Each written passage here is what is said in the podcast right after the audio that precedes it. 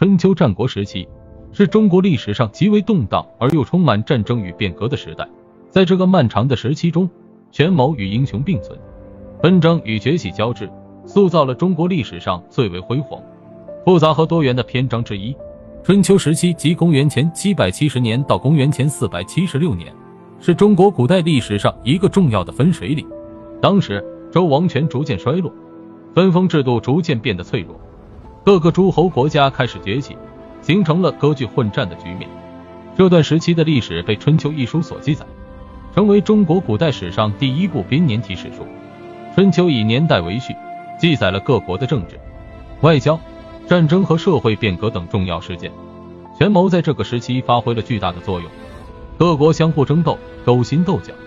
为自身的利益而不断谋划策略。同时，春秋时期也出现了一批杰出的政治家和军事家，如孔子、荀子、墨子等，他们以不同的理念和思想影响着后世。随着春秋时期的结束，中国进入了战国时期，即公元前四百七十五年到公元前两百二十一年。战国时期的特点是国家之间的争斗更加激烈，权力的竞争达到了空前的高潮。在这个时期，中国的政治格局出现了巨变，新兴的强国崛起，如秦、楚和齐。同时，许多小国也在这个时期逐渐被吞并或灭亡。战国时期的典型特征是兵力的增强。军事技术的进步和战争的频繁，各国为了争夺霸权，不断进行战争，形成了一幅千疮百孔的图景。然而，春秋战国时期并非只有权谋与纷争，也涌现出众多令人瞩目的英雄和伟大的文化成就。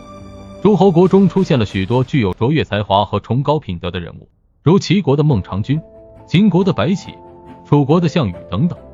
他们或以智谋挫败敌对势力，或以勇武铸就霸业。为后世留下了深刻的印记。同时，春秋战国时期也是诸子百家思想百花齐放的时期，儒家、墨家、道家、法家等各种思想流派相互交锋，为中国古代哲学的发展做出了巨大贡献。这些思想家和学派的思想影响了后世，并对中国的政治、伦理和文化产生了深远的影响。漫谈春秋与战国，就是带领大家穿越时空，深入探索这段承载着权谋与英雄。纷争与崛起的壮丽历程，